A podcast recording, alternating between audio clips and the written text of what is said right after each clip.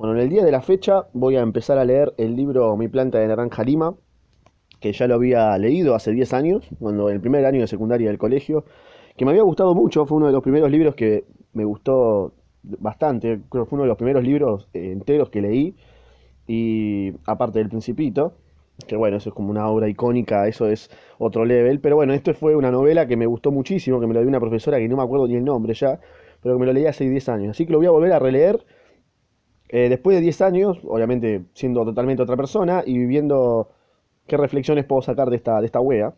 El libro escrito por José Manuel de Vas José Mauro José Manuel de Vasconcelos, creo que José Mauro de Vasconcelos, en el año 1969, que está dividido en dos partes, primera parte y segunda parte, en donde la primera parte hay 5 capítulos, la segunda parte 14.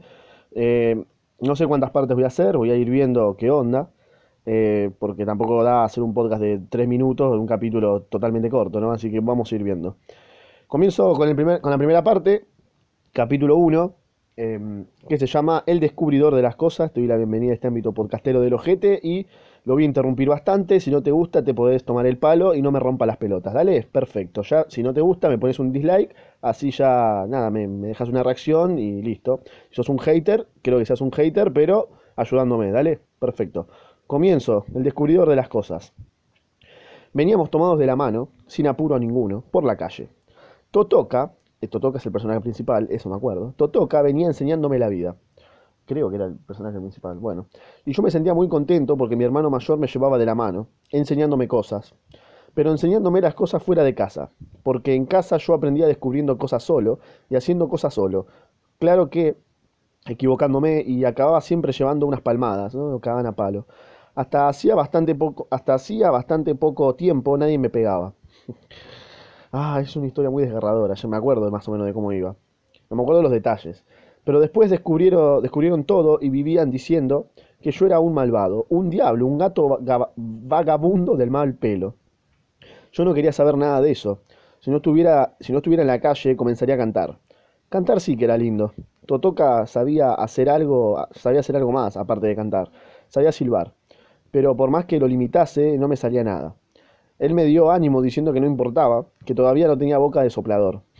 Pero como yo no podía cantar por fuera, comencé a cantar por dentro. Era raro, pero luego era lindo. Y estaba recordando una música que cantaba mamá cuando yo era muy pequeñito. Ella se quedaba en la pileta con un trapo sujeto a la cabeza para resguardarse del sol. Llevaba un delantal que le cubría la barriga y se quedaba horas y horas, metiendo la mano en el agua, haciendo que el jabón se convirtiera en espuma. Después torcía la ropa e iba hasta la cuerda. Colgaba toda en ella y suspendía la caña. Hacía lo mismo con todas las ropas y se ocupaba de lavar la ropa de la casa del doctor. Faulhaber, eh, para ayudar en los gastos de la, de la casa. Mamá era alta, delgada, pero muy linda. Tenía un color bien quemado y los cabellos negros y lisos. Cuando los dejaba sueltos, le llegaban hasta la cintura. Pero lo lindo era cuando cantaba y yo me quedaba a su lado aprendiendo. Y acá canta, y lo voy a proceder a cantar. Marinero, marinero, marinero de amargura, por tu causa, marinero, bajaré a la sepultura. Las olas golpeaban y en la arena se deslizaban, allá se fue el marinero que yo tanto amaba. El amor de marinero es amor de media hora, el navío leva anclas y él se va en esa hora. Las olas golpeaban, ¿eh? ¿Terminó ahí la canción? Ah. Las olas golpeaban y ahí terminó la canción, espero que te haya gustado. Poner un, like por la canción, ¿eh? si no te gusta, andate la concha de tu madre, forro de mierda. Bueno, hasta ahora esa música me daba una tristeza que no sabía comprender. Y sí, una mierda la canción igual, ¿eh? Totoka me dio un empujón. Desperté. ¿Qué tienes, CC? El personaje era CC, el hermano era Totoka. ¿Qué tienes, CC? Nada, estaba cantando. ¿Cantando? Sí. Entonces debo estar que, quedándome sordo. ¿Acaso no sabría que se podía cantar para adentro? Me quedé callado. Si no sabía, yo no iba a enseñarle. Mm. Hablamos, habíamos llegado al borde de la carretera Río-San Pablo. Allí pasaba de todo, camiones, automóviles, carros y bicicletas. Mira, CC, esto es importante. Primero se mira bien, mira para uno y otro lado. Ahora cruzamos corriendo la carretera. ¿Tuviste miedo? Bastante que había tenido, pero no, yo dije que, dije que no con la cabeza, porque obviamente querés demostrar que no tenías miedo. Vamos a cruzar de nuevo juntos. Después quiero ver si aprendiste. Volvimos. Ahora ya sabes cruzar. Eh, nada de miedo, que ya está siendo un hombrecito, mi corazón se aceleró. Bien, ahora vamos. Puse el pie y casi no respiraba. Esperé un poco y él dio la señal de que volviera. Para ser la primera vez estuviste muy bien, pero te olvidaste de algo, pelotudo. Tienes que mirar para los dos lados para ver si viene un coche. ¿Sos, boludo? No siempre voy a estar aquí para darte la señal, así que más vale que aprenda. A la vuelta vamos a practicar más. Ahora sigamos, que voy a mostrarte una cosa. Me tomó de la mano y seguimos de nuevo, lentamente. Yo estaba impresionado con la conversación. Totoca, ¿qué pasa? ¿La edad de la razón pesa? Ah, le preguntaba eso, ¿no? Che, de re de la nada, che, ¿la edad de la razón pesa? Era re filosófica la pregunta. ¿Qué tontería es esa? Tío Edmundo lo dijo. Dijo que yo era precoz. Buah. Dijo que yo era precoz y que enseguida iba a entrar en la edad de la razón. Y no siento ninguna diferencia. Le decía, sos un precoz de mierda, ¿sabes? Tío Edmundo es un tonto. Vive metiéndote cosas en la cabeza. Él no es tonto, es sabio. Y cuando yo crezca quiero ser sabio y poeta y usar corbata demonio. Un día voy a fotografiarme con corbata demonio. Muy bien, lindo sueño ese. ¿Por qué con corbata demonio? ¿Oso pelotudo?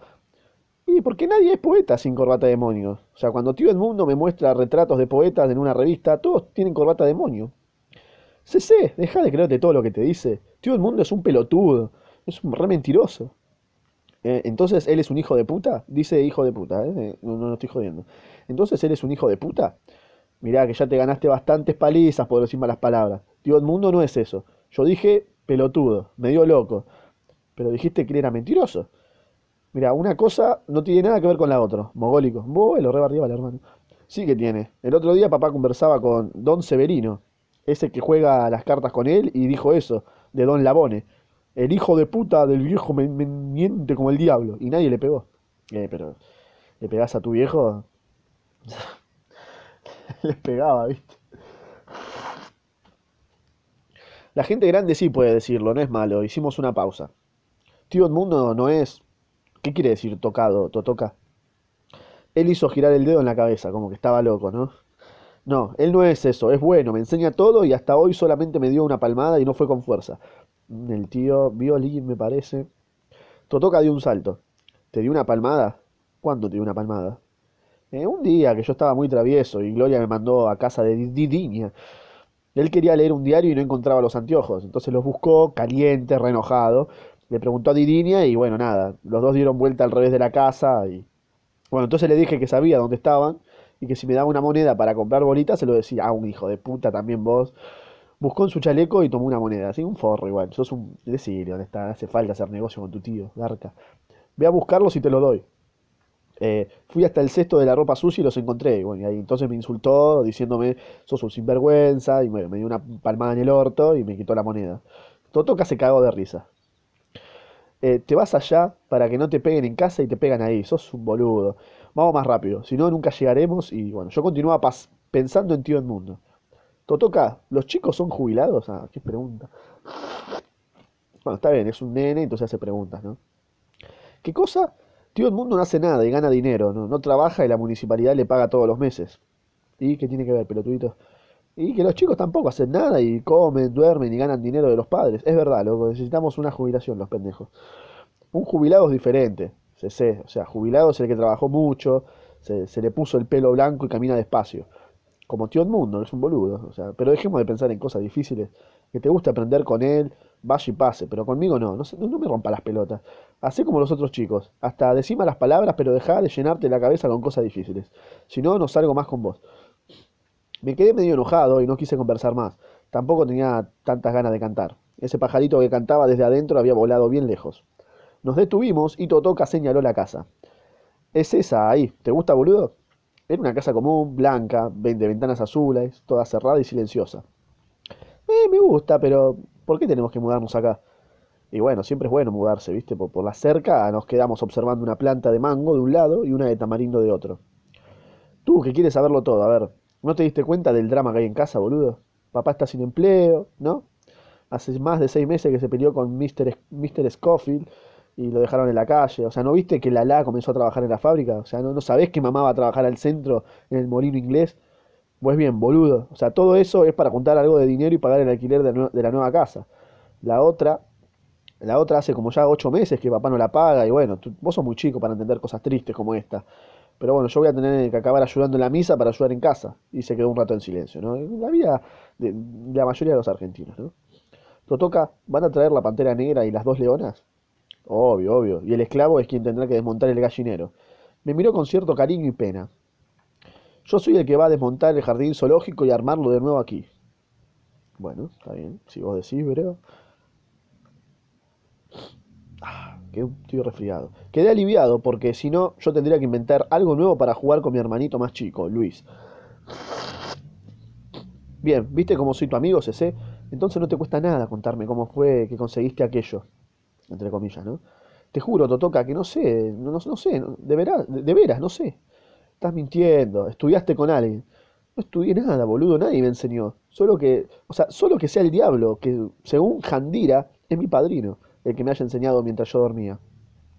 Totoka estaba sorprendido. Al comienzo, al comienzo hasta me había dado coscorrones para que le contara, pero yo no podía contarle nada. Nadie aprende cosas solo. A ver, ¿qué parte no entendés? No, es imposible que lo hayas aprendido solo. Pero se quedaba confundido porque realmente no había visto a nadie enseñándome nada. Era, era un misterio. Fui recordando algo que había pasado la semana anterior. La familia se quedó muy sorprendida. Todo había comenzado cuando me senté cerca de tío Edmundo, en casa de Didiña, mientras él leía el diario. Tito, ¿qué, mi hijo? Empujó los anteojos hacia la punta de la nariz, como hace toda la gente vieja, ¿viste? ¿Cuándo aprendiste a leer? "Y más o menos a los seis o siete años de edad, ¿viste? ¿Y alguien puede leer a los cinco años? Y bueno, poder puede, pero a nadie le gusta hacer eso cuando todavía es muy pequeño, ¿viste? ¿Cómo aprendiste a leer? Y como todo el mundo, boludos, en la cartilla, diciendo B más A, va. ¿Todo el mundo tiene que hacerlo así? Y sí, que yo sepa, sí, qué sé yo, boludo. Pero todo el mundo, o sea, todo, todo el mundo, me miró intrigado. Mira, CC, todo el mundo necesita hacer eso, no me rompa las bolas. Y ahora déjame terminar la lectura y ve a ver si hay guayabas en el fondo de la quinta. Lo revoludeaba. Colocó los anteojos en su lugar e intentó concentrarse en la lectura, pero no salí de mi rincón. Qué pena. La exclamación sonó tan sentida que de nuevo se llevó los anteojos hacia la punta de la nariz. No puede ser. Cuando te empeñas en una cosa. Es que yo vine de casa y caminé como loco solamente para contarte algo. Entonces dale, a ver, contalo. No, así no. Primero quiero saber cuándo vas a cobrar la jubilación. Ah, le preguntaba eso el, el, el, pe- el pendejo. "Eh, pasado mañana. Sonrió sue- nuevame- suavemente, estudiándome. ¿Y cuándo es pasado mañana? El viernes, boludo. ¿Y el viernes no vas a querer traerme un rayo de luna del centro? Despacio, sé ¿Qué mierda es un rayo de luna? Re irritado, ¿viste? Es el caballito blanco que viene en cine. Su dueño es Fred Thompson. Es un caballo amaestrado. ¿Querés que te traiga un caballito de rueda? Pero vos boludo. No, quiero ese que tiene cabeza de madera con riendas, que la gente le pone un cabo y sale corriendo. Necesito entrenarme porque voy a trabajar después en el cine. Continuó cagándose de risa. Comprendo. Y si te lo traigo, ¿qué, qué gano yo? Y te voy a dar una cosa. ¿Un beso? No, no me gustan mucho los besos, no soy puto. Un abrazo. Lo miré con mucha pena. Mi pajarito, mi pajarito de adentro me dijo una cosa. Y fui recordando obras que había escuchado muchas veces. Tío Edmundo estaba separado de la mujer y tenía cinco hijos. Vivía tan solo y caminaba tan despacio, tan despacito. ¿Quién sabe si no caminaba despacio y por, y por qué tenía nostalgia de sus hijos? Ellos nunca venían a visitarlo. Rodeé la mesa y apreté con fuerza su cuello. Sentí su pelo blanco rozar mi frente con mucha suavidad. Mm, Esto, esto no es un esto no es un caballito. Lo que voy a hacer es otra cosa. Voy a leer. Pero tú sabes leer, CC. ¿Qué cuento es ese? ¿Quién te enseñó? Nadie. No mientas, la puta madre. Me alejé y le comenté desde la puerta. Tráeme mi caballito el viernes y vas a ver si leo o no. Ah, un picante, ¿eh? Un picante el CC. Un picante el CC. Bueno, después, cuando anocheció y Jandira encendió la luz del farol, porque la Light, ¿qué es la Light? La Light es la compañía de electricidad, perfecto. Qué lindo resfrío que tengo, ¿eh? Ah. Bueno, cuando la luz, cuando encendió la luz del farol, porque la Light había cortado la luz por falta de pago, me puse de puntas de pie para ver la estrella. Tenía el dibujo de una estrella en un papel y debajo una oración para proteger la casa. Jandira, álzame, que voy a leer eso. Déjate de inventos, ese, estoy muy ocupada. Alzame, dale, vas a ver que sé leer. Mira, CC, si me estás preparando alguna de las tuyas, vas a ver. Me alzó y me llevó detrás de la puerta. Bueno, a ver, lee, dale, quiero ver. Entonces me puse a leer, leí la oración que pedía a los cielos la bendición y protección para la casa y que ahuyentaran a los malos espíritus. Jandira me puso en el suelo y estaba boquiabierta. CC, te aprendiste eso de memoria, me estás engañando, boludo. Te juro que no, Jandira, sé leer todo. Nadie puede leer sin haber aprendido. Fue tío Edmundo quien te enseñó, ¿no? O Didinia. Nadie, nadie. Tomó un pedazo de diario y leí. Correctamente. Dio un grito y llamó a Gloria. Esta se puso nerviosísima y fue a llamar a la IDE. En 10 minutos un montón de gente de la vecindad había venido a ver el fenómeno. El fenómeno, estaba leyendo, boludo. Tampoco estaba armando, no sé, boludo, un- una nave para ir al espacio, boludo. Estaba leyendo. Eso era lo que Totoka quería saber. Te enseñó, prometiéndote el caballito si aprendías, ¿no? Hijo de remil puta. No, no, te juro que no. Te juro que no, hermanito hermoso de mi corazón. No me cagues a malo. Eh, le preguntaría a él, ¿eh? Andá y preguntale, no sé, no, sé decir cómo fue. Totoka, si lo supiera, te lo contaría. Bueno, entonces veamos, entonces vámonos, pero ya vas a ver cuando necesites algo. Me tomó de la mano, caliente, y me llevó de vuelta a casa. Y allí pensó en algo para vengarse. Bien hecho, aprendiste demasiado pronto, tonto del orto. Ahora vas a tener que entrar en la escuela de febrero. Buah, se enojaba por eso. Se enojaba porque iba a ir al colegio. ¿viste? Aquello había sido idea de Jandira. Así la casa quedaría toda la mañana en paz y yo aprendería a, ser más educado. Vamos a entrenarnos en la Río San Pablo. Porque no pienses que en, en- que en época de clases voy a ser de empleado tuyo, ¿eh? cruzándote todo el tiempo. Vos sos muy sabio, aprendé ahora si tenés ganas. Eh, aquí está el caballito. O sea, es como que ya pasa otra escena y está con el, con el tío. Aquí está el caballito. Ahora quiero ver. Abrió el diario y me mostró una frase de propaganda de un remedio. Este producto se encuentra en todas las farmacias y casas del ramo. Como que lo estaba leyendo, ¿no? Tío Edmundo fue a llamar al fondo a Diriña. Mamá, lee bien hasta farmacia. Los dos juntos comenzaron a darme cosas para leer, que yo leía perfectamente. Mi abuela rezongó que el mundo estaba perdido. Me gané el caballito y de nuevo abracé a tío Edmundo. Entonces me tomó de la barbilla, diciéndome muy emocionado, Vas a ir lejos, tunante. No por nada te llamas José. Vas a ser el sol y las estrellas brillarán a tu alrededor. Me quedé mirando sin entender y pensando que él estaba realmente tocado, que estaba loco. No entiendes esto. Es la historia de José de Egipto. Cuando seas más grande te contaré esta historia. Me enloquecían las historias. Cuanto más difíciles, más me gustaban. Andale era Cortázar entonces. Acaricié mi caballito largo tiempo y después levanté la vista hacia tío Edmundo y le pregunté, ¿te parece que la semana que viene ya seré más grande? Qué- Ay, qué tierno. Bueno, qué tierno el, el CC y terminó el capítulo uno espero que te haya gustado. Donde CC era un preguntador de cosas, quería averiguar todo. Y está perfecto, así tiene que ser. Así que bueno, eh, andá a escuchar el próximo capítulo seguramente. Y nada, sé feliz escuchando el próximo capítulo. Eh, voy a hacer una aclaración. Voy a hacer una aclaración antes de irme. Yo estoy buscando muchos audiolibros, ¿no? Porque para ver con qué, cuál es la competencia que tengo. Y veo audiolibros que son una mierda, loco. Son una porón. El 95% de los audiolibros son loquendos. Son eh, traductores que lo ponen a grabar. La puta madre, dejen de consumir esa mierda. Es una poronga, es una poronga. Quiero eh, encontrar a alguien que se siente a leerlo y que dé sus opiniones mientras lo va leyendo. No, no sean, no sean boludos, no consuman audiolibros de Loquendo o de un robot o de una máquina, por favor. No sean idiotas. Por eso esto es un audiolibro, pero que se va yendo hacia el lado de un podcast, porque en realidad yo hab- hablo normalmente, ¿me entendés? Mientras lo voy leyendo y voy dando una opinión, un, un comentario idiota, que te puede gustar o no, me chupo un huevo, pero lo estoy dando. Así que dejen de consumir el 95% de audiolibros. Es una poronga escuchar un audiolibro de un traductor, boludo. Es una verga, es una verga. Realmente, si te gusta, sos un forro, así de una, te digo, sos un forro. Pero bueno, todo bien igual. Eh, lo bardeaba, pero todo bien igual. O sea, tampoco te voy a, te a cambiar la vida, ya estás escuchando un audio, tampoco te, no, no va a cambiar la vida, pero evitalo, por favor, busca a alguien, alguien que, que lo lea de verdad. Así que nada, esa era la aclaración, porque no lo iba a decir al principio porque te iba a decir a la mierda, así que por eso lo digo al final, que ya llegaste. Eh, y bueno, nada, eh, te dejo acá mi Instagram, donde subo boludeces, con partes recortadas, me puedes ir a putear ahí tranquilamente, no agarramos una guerra de puteadas, y también está en Spotify, porque si lo querés escuchar en Spotify, y nada más. Eh, like, pon un like, un dislike, compartilo, comentalo, lo que quieras, weón. Nos vimos. Y la puta madre.